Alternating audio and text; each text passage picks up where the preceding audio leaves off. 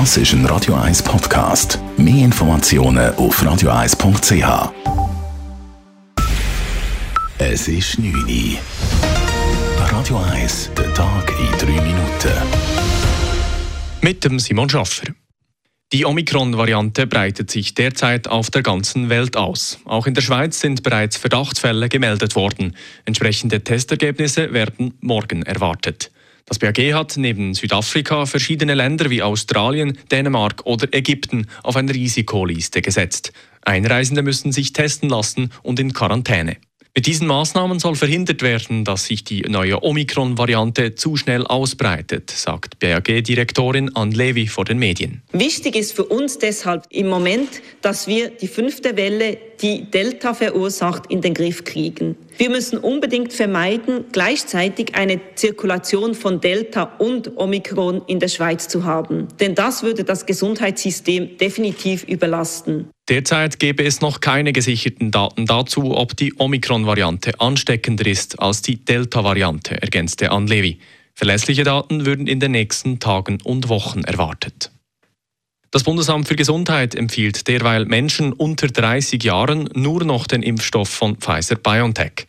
Das BAG hatte am Freitag seine Impfempfehlung angepasst. Vereinzelt traten bei jüngeren Menschen Herzmuskelentzündungen ein, nachdem ihnen der Corona-Impfstoff des US-Herstellers Moderna verabreicht wurde. Das BAG empfiehlt auch Personen unter 30 den Impfstoff von Pfizer BioNTech, wenn sie vorher Moderna erhalten hatten.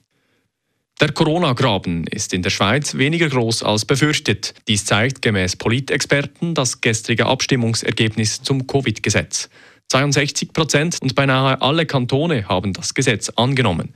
Dies zeige, dass auch in konservativen Kantonen ein Umdenken stattgefunden habe, sagt Lukas Golder, Politologe und Co-Leiter des GFS Bern. Die haben jetzt viel stärker auch Ja gesagt und sie dem sind gekippt. Und das hat Gräben zugeschüttet, trotz dieser riesigen Emotionen, die von der Covid-Skepsis-Bewegung geschürt wurden, kann man am Schluss bilanzieren. Das ist viel Feuer, viel Lärm, aber es hat vor allem die Gegenseite, die moderate Seite mobilisiert. Die Stimmbeteiligung war gestern mit über 65 Prozent sehr hoch. Es war die vierthöchste Stimmbeteiligung seit der Abstimmung zum Frauenstimmrecht 1971. Die grüne Nationalrätin Irene Kählin ist die neue höchste Schweizerin.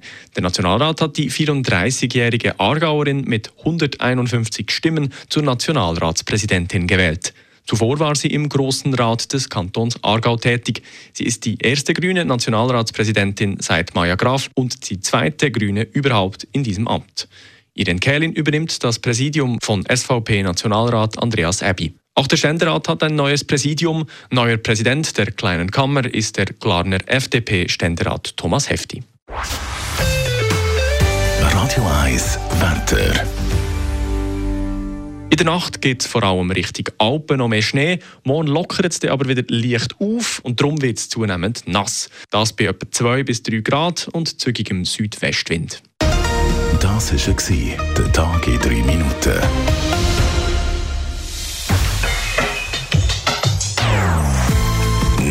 Non-Stop-Musik auf Radio 1. Die besten Songs von allen Zeiten. Non-Stop. Radio 1.